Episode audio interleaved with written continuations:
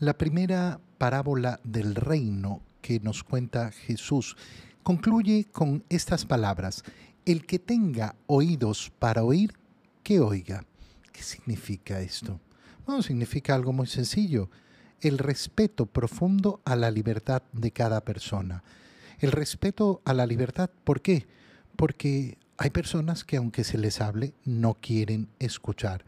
El Señor habla el Señor da a conocer su doctrina, el Señor da a conocer el camino hacia la salvación, el camino hacia la felicidad eterna. Pero claro, nos toca a cada uno de nosotros decidir si queremos oír o no queremos oír. Es una decisión mía, personal. Yo decido escuchar la palabra del Señor. Por eso el camino de la fe no es el reconocimiento de la existencia de Dios, Decir Dios existe, ah bueno, eso es relativamente fácil y sencillo. De hecho, es el primer paso racional que puede tener la persona humana hacia la creación y hacia uno mismo. Pero ese no es el camino de la fe. El camino de la fe es escuchar a Dios, es decir, es creerle a Él.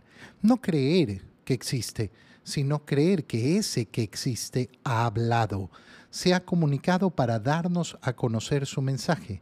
La primera parábola del reino es la palabra del sembrador que sale a sembrar y algunos granos caen eh, por aquí, otros caen por allá y no dan fruto. Solo los granos que caen en el campo, eh, en el campo que está adecuado para que crezca bien esa semilla, son los que van a terminar dando frutos. Entonces, toda la parábola nos está enseñando cómo Dios anuncia la palabra, anuncia su mensaje, su mensaje de salvación.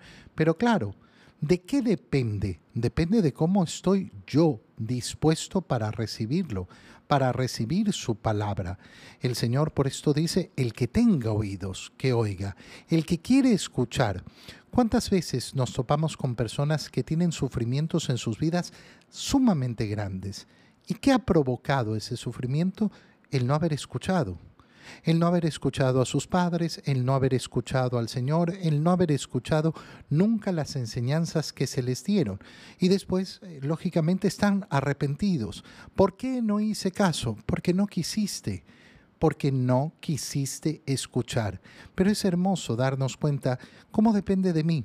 Depende de mí si quiero o no quiero escuchar la palabra de Dios. Hay que convencerse de algo. Como Dios sabe más, infinitamente más que yo, vale la pena escucharlo.